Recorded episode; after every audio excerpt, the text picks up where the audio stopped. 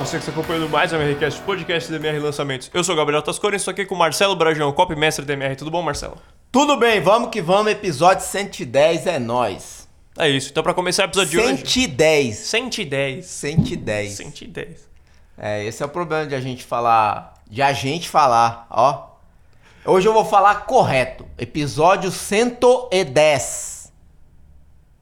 Para a gente, para a gente falar certo. É isso. Então é isso. Então para começar o episódio 110, vou lembrar um pouco que a gente falou no episódio anterior.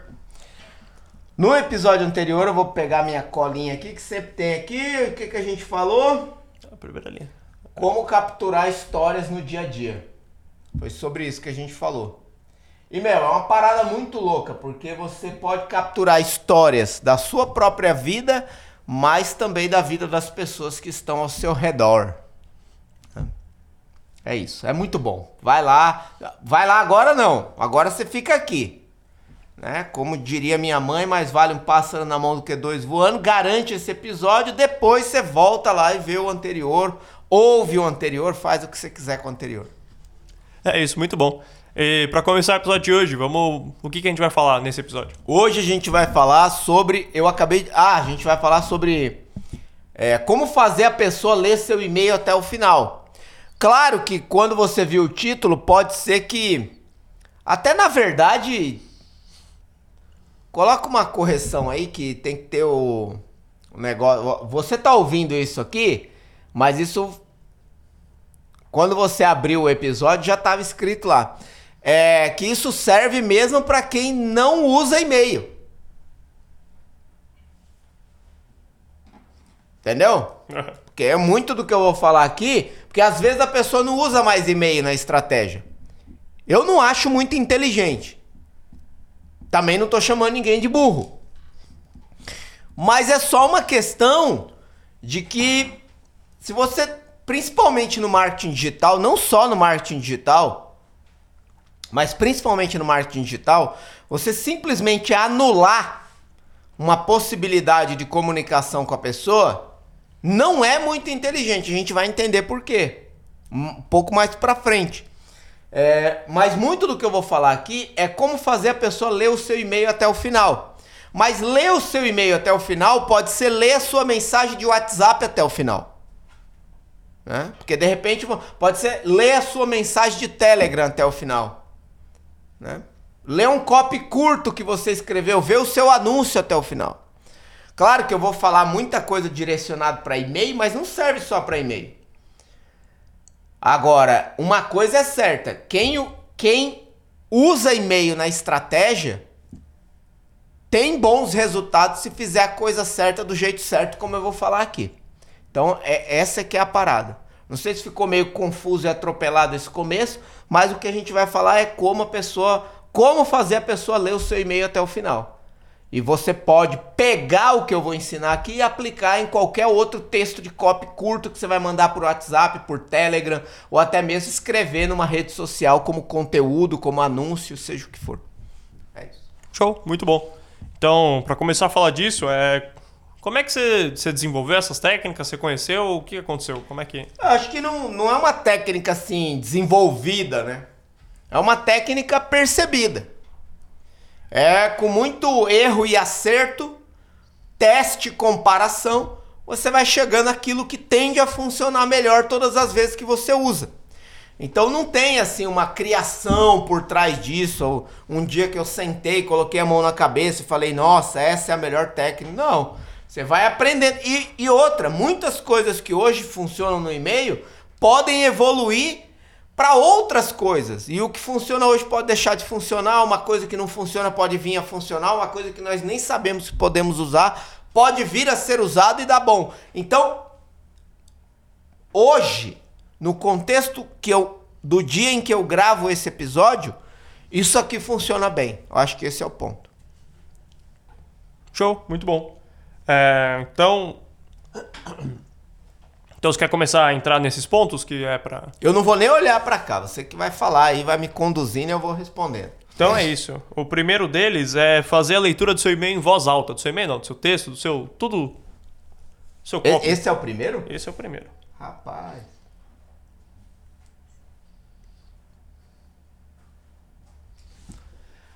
É Sim. Ler em voz alta. É... Assim, ó, eu vou, vou ser 100% honesto com você aqui. Não que algum dia eu tenha sido 99% honesto, mas é só uma força de expressão para você entender a gravidade do ponto. Ler em voz alta é tão essencial quanto saber escrever. E assim, ó, tudo que você escreve precisa ser lido em voz alta. Sabe aquele post que você vai fazer no Stories? E aí depois, quando você vai rever o Stories, você vê que você errou uma letra numa palavra? O corretor, o acento não saiu. Por que que isso acontece? Porque você não leu em voz alta cada palavra que você escreveu de forma pronunciada. Ler em voz alta não é sussurrar com som a palavra. É você pronunciar cada palavra, lendo a palavra. Porque isso te dá um ponto de visão focado em cada palavra. E o ato de pronunciar mostra com detalhe cada sílaba. É aí que você pega erros bobos. E erros não tão bobos assim. Mas eu gosto de acreditar, até porque comprovadamente aqui entre nós que somos copywriters na MR, com outros copywriters com quem eu já trabalhei e convivi, ler em voz alta elimina a maioria absoluta de todo e qualquer erro de copy que você pode cometer. Basta ler em voz alta. E olha, eu vou dar um exemplo aqui. Dá um ex... eu, eu gosto de ilustrar isso. Porque às vezes as pessoas falam assim: ah, vou ler em voz alta. Onde você conheceu como desenvolver essas técnicas? É você lendo para você mesmo. Ler em voz alta é isso. Onde você conheceu ou como você desenvolveu essas técnicas? E olhando para a palavra. Porque aí a própria leitura em voz alta traz vida para o texto. Então, você carrega de emoção, carrega de interpretação, você percebe se alguma coisa que você queria gerar de emoção, de sensação, realmente tá ali ou não. Você pega se uma palavra não tem o acento, você pega se ela está escrita com a letra errada, você pega se algum parágrafo está confuso, alguma frase está confusa para melhorar. Então, lê em voz alta. É um antídoto contra erros bobos e erros não tão bobos. É um antídoto. Olha, eu acredito tanto nisso e eu sei tanto a eficácia disso que se você escrever um texto para mim e eu ler ele, eu sei se você leu em voz alta ou não. É verdade. Olha, tá vendo? Eu sei. Você me passa um texto, Marcelo, revisa aí. Eu leio, fala assim: você leu esse texto em voz alta? Não, sabia. Olha aí. Lê em voz alta agora e vê se você acha. E já aconteceu de eu fazer isso para alguém, a pessoa pegar, não ler em voz alta e não achar o texto. E eu falo assim: lê em voz alta agora, lê em voz alta. Na terceira frase, ah. Por quê? Porque quando você escreve, você sabe o que você escreveu. Então a tentação é que uma simples passada de olho já seja suficiente para ver o que você escreveu e não é. Porque você está tão imerso no que você escreveu que você não vê os detalhes. Sabe uma empresa que tem que chamar uma consultoria de fora para ver os problemas que quem está dentro não enxerga? É a mesma coisa. E num simples texto de e-mail. Então, se você quer parar de cometer erro bobo, erro de grafia, de ortografia, de pontuação, de acentuação, de confusão no texto, de falta de emoção ou compreensão, leia em voz alta. Apenas faça isso. Ah, mas eu estou trabalhando, tem gente do meu lado, lasque-se a gente. Você prefere ficar bonitinho na frente dos outros e lascar o resultado do seu copy, simplesmente porque você não quer passar vergonhinha na frente de quem está trabalhando com você. Quem está trabalhando com você que meta o fone no ouvido e ligue a música para não ver você lendo em voz alta. Ou você vai pôr em risco você vai pôr em risco o seu copy por causa de um erro bobo, porque tem erro que a pessoa recebe o e-mail, lê e fala assim: "Mano, eu não acredito que o cara escreveu isso". Porque tem erro bobo que também é imperdoável.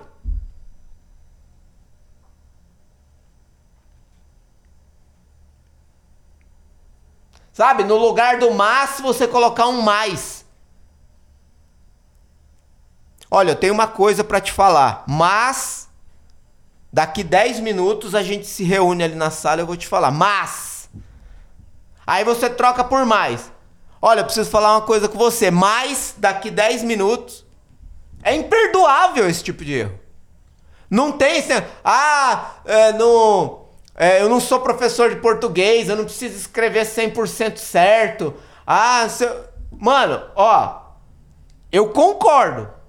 Você não precisa ter o português ortodoxo. Você não precisa ser um membro da Academia Brasileira de Letras ou um professor de português ou Pasquale para escrever copy. Você não precisa conhecer 100% das regras da língua portuguesa, porque eu desconfio que nem quem conhece realmente conhece. Porque o nosso idioma é uma coisa ainda é, não totalmente decodificada. Dito isso, não significa que você pode cometer erros bobos, idiotas e às vezes imperdoáveis. Por quê? Não saber 100% da regra da língua portuguesa não é uma chancela para você escrever mal. Né? Então, é...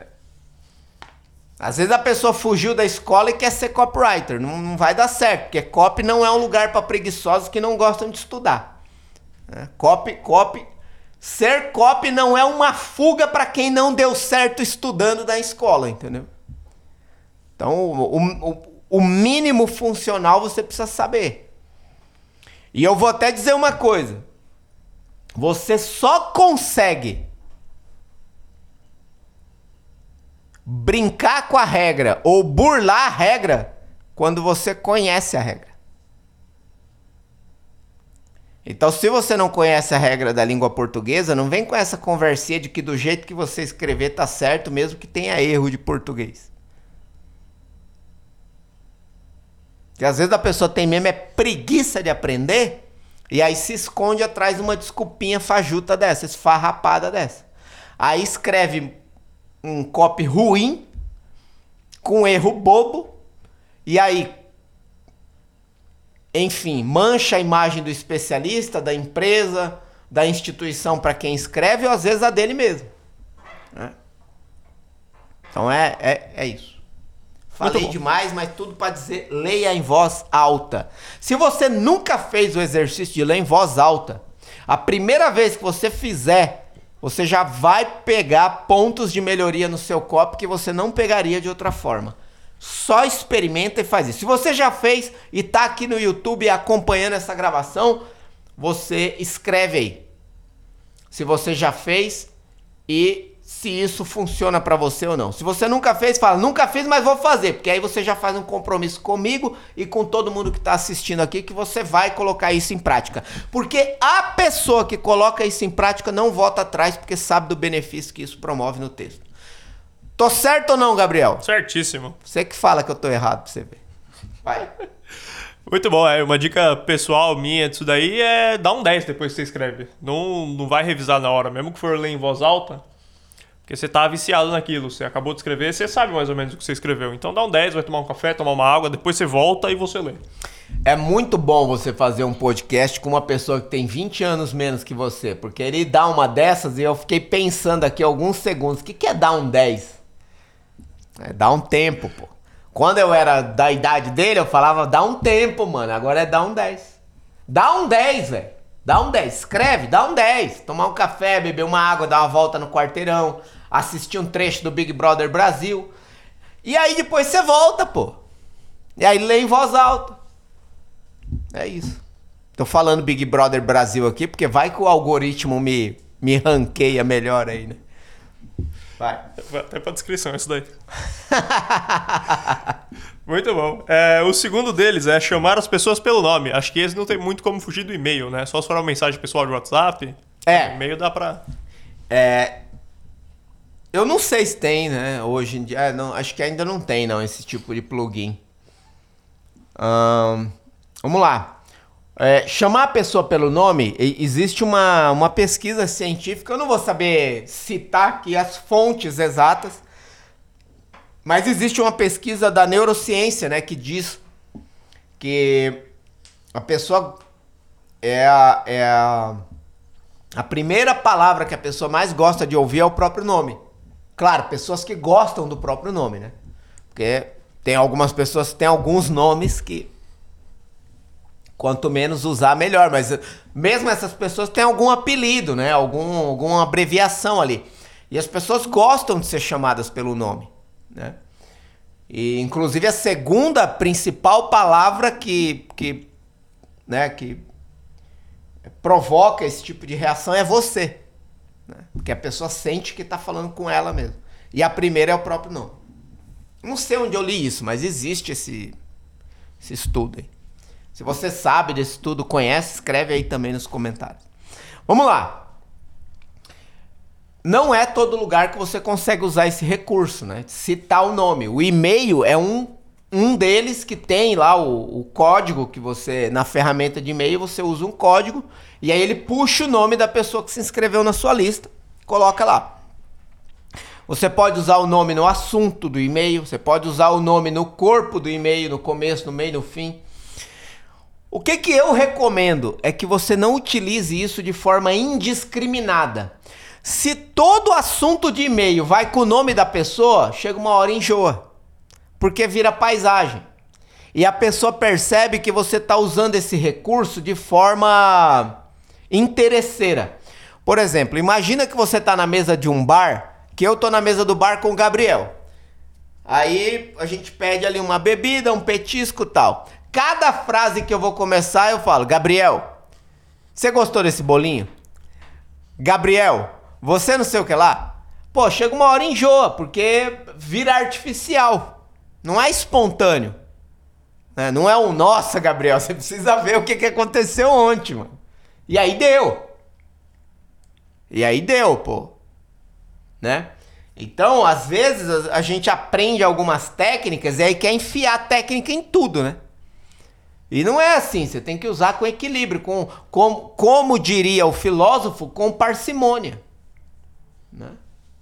Com equilíbrio. Então, por exemplo, uma hora você usa no, no assunto do e-mail, outra hora você usa no começo do e-mail, outra hora você mete o nome da pessoa lá no meio. Nossa, tá falando comigo mesmo, esse e-mail foi escrito para mim. É a percepção que a pessoa tem. Porque às vezes a gente não se utiliza de certos recursos porque a gente acha que todo mundo já sabe, mas você acha que alguém que recebe um e-mail lá na casa dele, na casa dela, sabe que existe uma ferramenta que puxa o nome lá na lista e põe? Às vezes a pessoa não sabe, então ela realmente acredita que aquele e-mail foi escrito para ela. E por isso também você deve evitar uma escrita de e-mail mais generalista. Por exemplo, eu estou escrevendo aqui para vocês. Por, pronto, já não é para uma única pessoa. É para vocês, é para todo mundo. Aí você mete o nome da pessoa, ela já sabe que aquilo é uma artificialidade. Porque se você está falando com todo mundo, o que, que meu nome está fazendo aqui? É um recurso. A pessoa, aí a pessoa percebe, então você dá a letra. Então, para você não fazer isso, você tem que lembrar que todo copy, principalmente e-mail, é escrito para uma uma para uma única pessoa. Né? Então, como que você pode fazer esse texto de e-mail conversar com uma única pessoa? Para que cada pessoa que abra aquele e-mail perceba que aquele e-mail é direcionado única e exclusivamente a ela. Ah, Marcelo, mas às vezes é difícil. Eu sei que às vezes é difícil. É por isso que tem tão poucos bons copies no Brasil. Porque é difícil. Raios. Se fosse fácil, qualquer um faria. Então a gente precisa parar de achar que o que dá algum tipo de complicação é um pouco mais difícil, é um pouco mais exigente ou rigoroso, não deve ser feito, muito pelo contrário, é exatamente porque é difícil, rigoroso e exigente que precisa você se capacitar para saber fazer.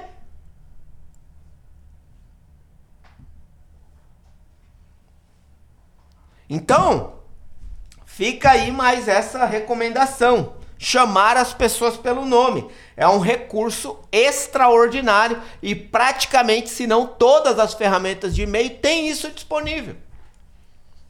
Use. Use. Vai. Muito bom. É, se você der sorte, você não, a pessoa não cadastrar o e-mail profissional dela, talvez ela até coloque o apelido lá, né? Daí, mesmo se ela não gostar Exato. do nome, ela tá com o apelido lá. Ah. Tem, tem alguns sites que, quando você vai se cadastrar, ele, como você gostaria de ser chamado. Então você pode colocar o seu nome, seu sobrenome, seu apelido. E é isso. É isso. A terceira dela é use frases curtas. Sim. Uh, isso é uma técnica que, que, na verdade, é uma técnica de escrita, né? É, não falando de copy agora, né? Que copy é uma linguagem mais persuasiva, mas a, a frase curta é uma técnica de escrita. Para quê? para facilitar a leitura e a absorção da informação. Né? Se você escreve um parágrafo de três ou quatro linhas, com cinco, seis ou sete frases curtas, eu, eu queria ter um exemplo aqui, podia ter um exemplo aqui, não, não colocou nenhum exemplo aqui, né? Porque agora eu não vou lembrar de cabeça. Mas se você escreve um parágrafo de três ou quatro linhas, com cinco, seis, sete frases curtas, quando a pessoa chegar no final do parágrafo, ela sabe explicar o que ela leu. Isso é comprovado. Agora, se você escrever o parágrafo inteiro de três ou quatro linhas, sem frases, o tipo assim, fazer do parágrafo uma única frase, né? uma única continuada, assim, sabe? Aquele com a... blocão. É, aquele blocão. Quando a pessoa chega na última palavra, ela não lembra da primeira. É aquela sensação que você tem quando você lê um livro muito técnico. Que aí você acaba a página e não lembra como a página começou. E aí você fala, puta que pariu, eu não entendi nada. Se você for procurar esse tipo de livro, tem esses parágrafos longos. Eles não são escritos com frases curtas. Os livros que são escritos com frases curtas nos parágrafos é aquele livro viciante que você não consegue parar de ler. Por quê? É uma técnica de leitura que facilita a absorção da informação, a compreensão, a interpretação e a sucessiva explicação do que foi lido. Então você gosta de ler algo que é escrito com frases curtas, pontuadas, objetivas porque isso ajuda a pessoa a compreender. É isso. E, e, e outra coisa que, que a frase curta é, facilita, facilita não, exercita, é a capacidade de dizer mais coisas com menos palavras. É. Às vezes, você pode transformar um parágrafo numa boa frase. Por quê? Num e-mail, nem tudo precisa ser dito. Porque, olha, pensa comigo, qual que é um dos principais objetivos de um e-mail? Carregar um link. Para quê? Para a pessoa clicar no link. E por que você quer que a pessoa clique no link? Porque tem uma continuação. Aquele e-mail é só um uma ponte. Aquele e-mail é só um estágio antes da pessoa chegar no próximo passo.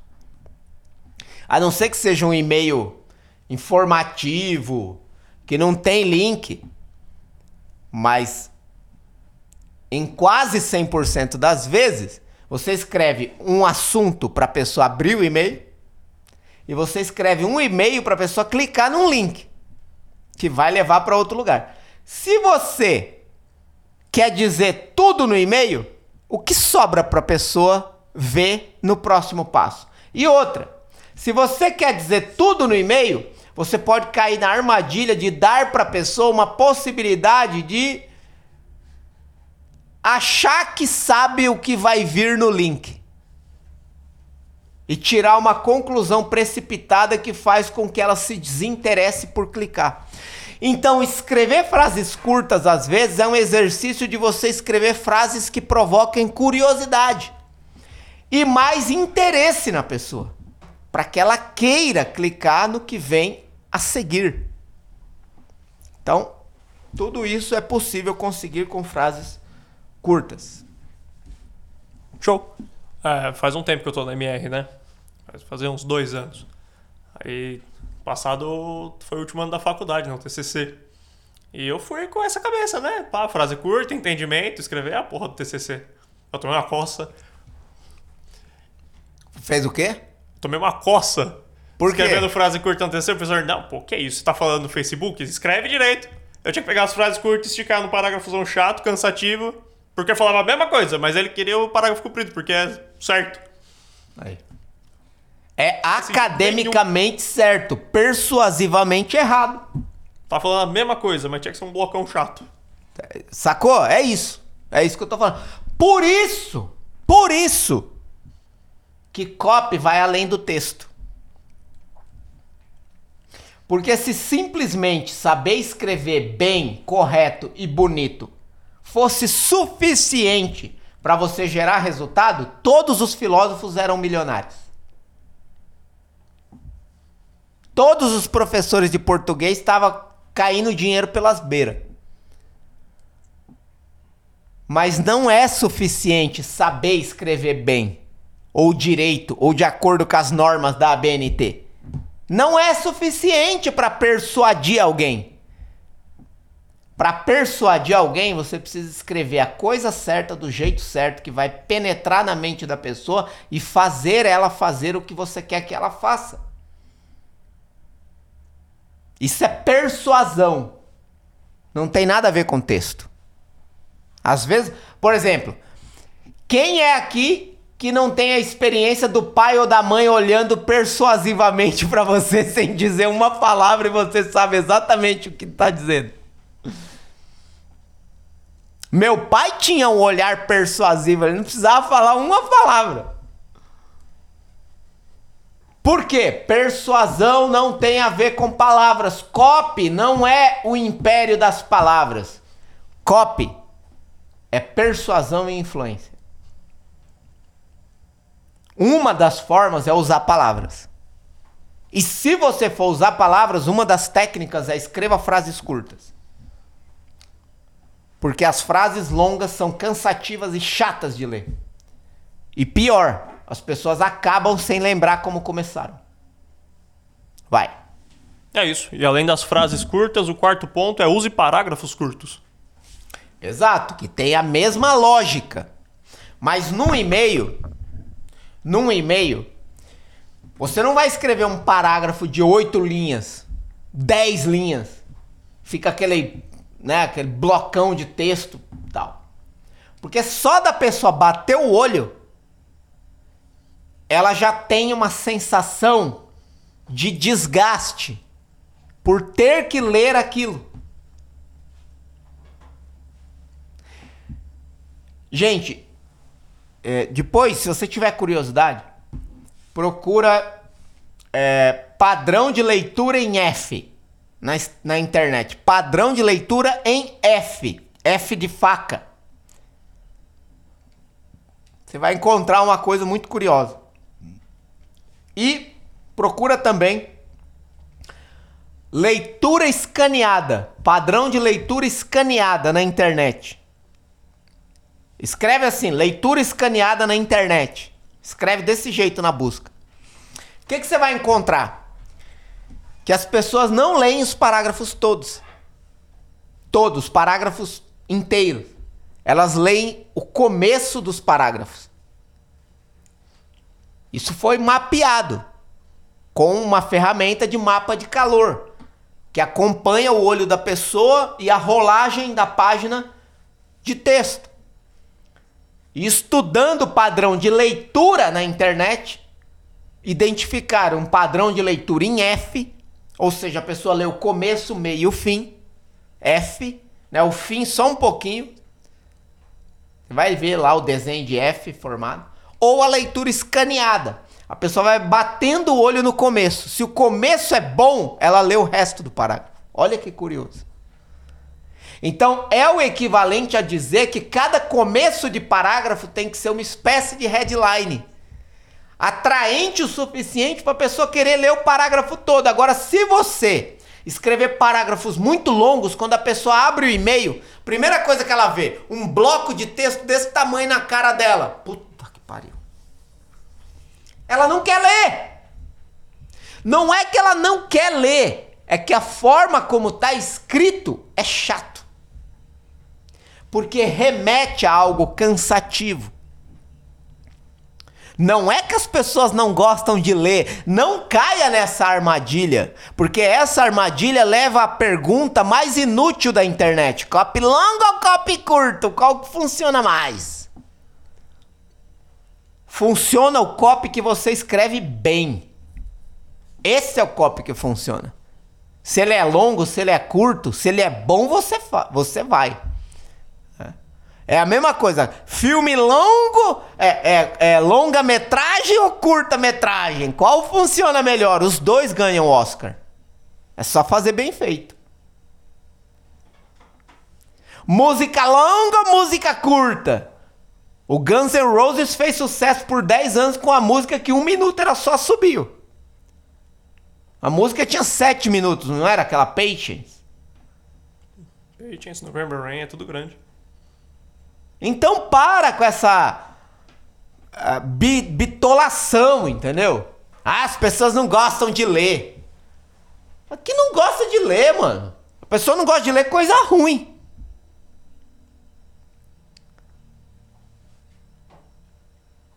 Então, é claro que alguns públicos têm um comportamento de leitura diferente.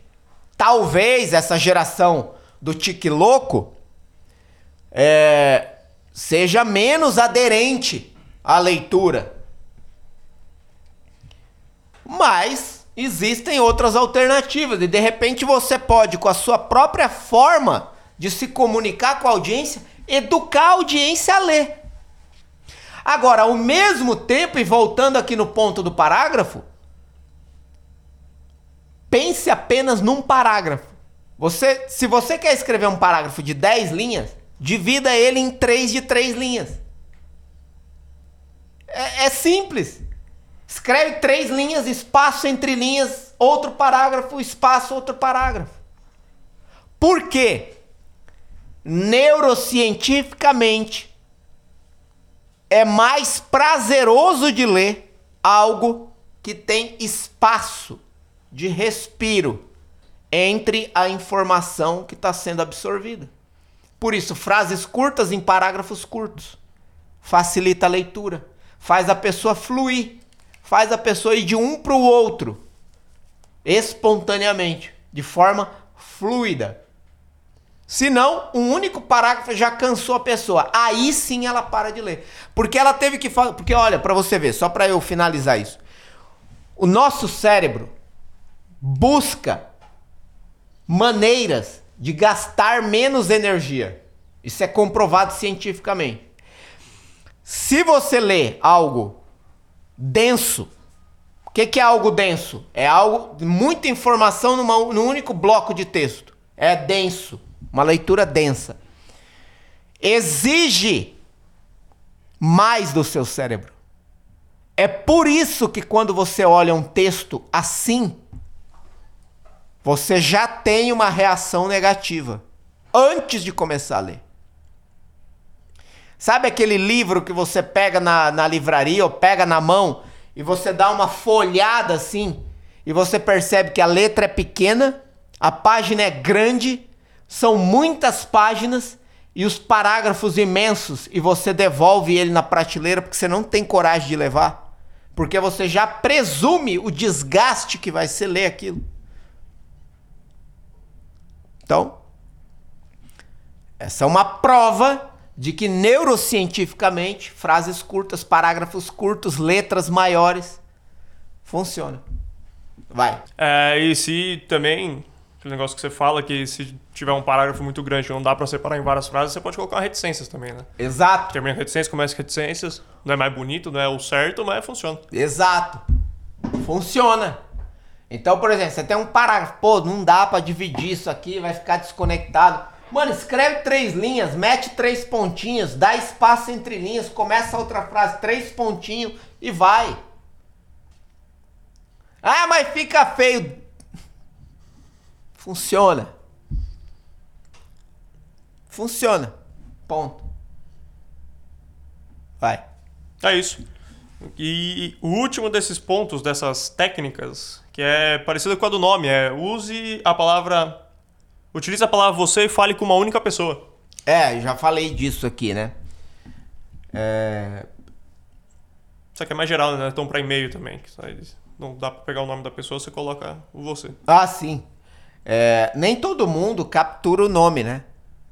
Para uma lista de e-mail. Às vezes você só quer o e-mail mesmo. Tá tudo certo. Eu acho até que é melhor porque você gera mais nome, né? Porque é, isso é uma coisa que poucas pessoas pensam ou estudam sobre isso. Quanto mais passos é, a gente chama isso de barreira de entrada, né? O que, que é uma barreira de entrada na lista? É quanto mais informações você pede antes da pessoa entrar na lista. Então, por exemplo, você pode criar uma página de captura, uma campanha de geração de tráfego, onde você pede apenas o e-mail.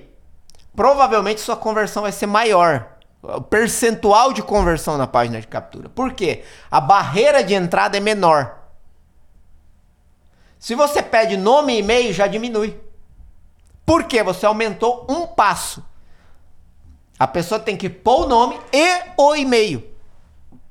E se você pede nome, e-mail e telefone, a barreira de entrada aumenta muito. Provavelmente seu lead vai ficar muito caro. E se você pede nome, e-mail, telefone e CPF? Percebe? Você pediu para confirmar o e-mail, então foi Às vezes, às vezes, dependendo do modelo de negócio que você tem, vale a pena. Vale a pena, mas você vai pagar caro por lead. Por exemplo, mercado imobiliário. Você não quer multidão, você quer gente qualificada. E uma das formas de saber se a pessoa é qualificada ou não é medindo o nível de interesse dessa pessoa no cadastro.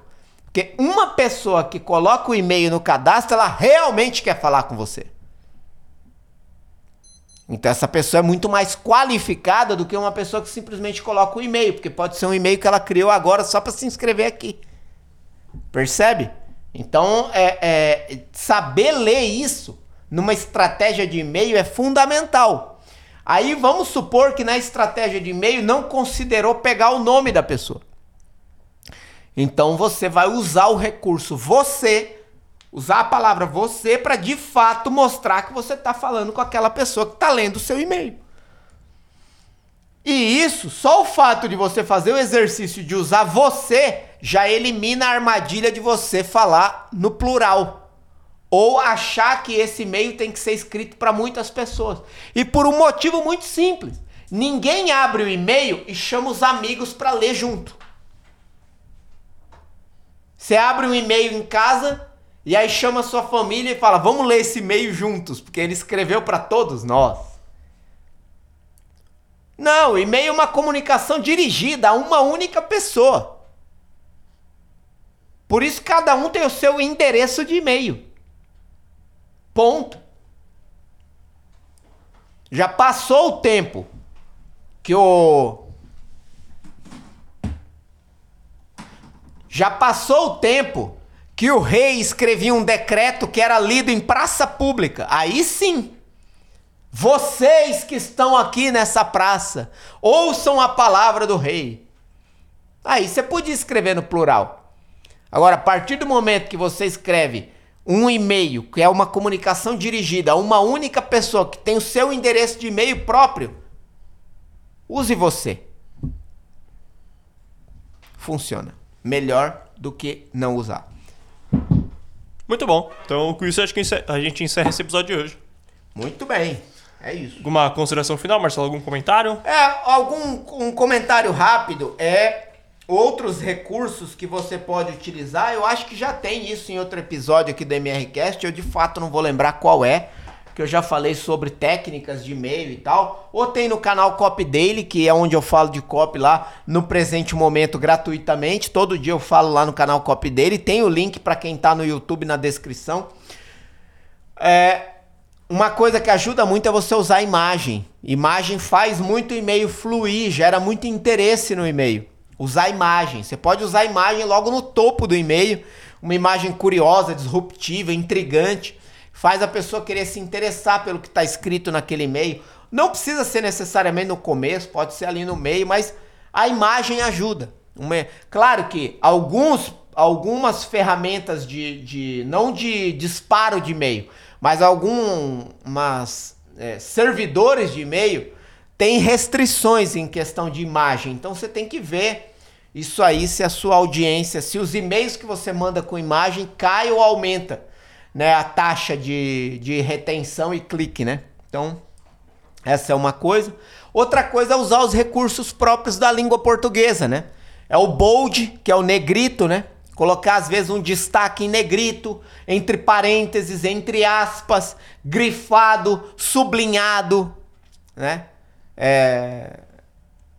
que mais? Itálico, caixa alta. Só que quando você usa esses, esses recursos de destaque no e-mail, tudo isso é recurso de destaque. Você destaca uma informação colocando ela entre parênteses, por exemplo.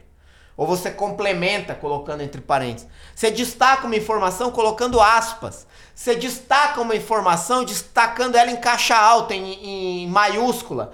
Você destaca uma informação colocando ela em itálico, ou em negrito, ou sublinhando, enfim. Só que se você usa esse recurso de forma, qualquer um desses recursos de forma indiscriminada, ou seja, de forma exagerada ou excessiva, quando tudo está em destaque, nada se destaca. É só isso que você tem que lembrar. Então, se você escrever um parágrafo inteiro em maiúscula, pode gerar menos interesse da pessoa ler o parágrafo inteiro do que se no meio do parágrafo você destacar duas palavras em maiúscula. Aí a pessoa lê duas palavras soltas, tipo. Uh,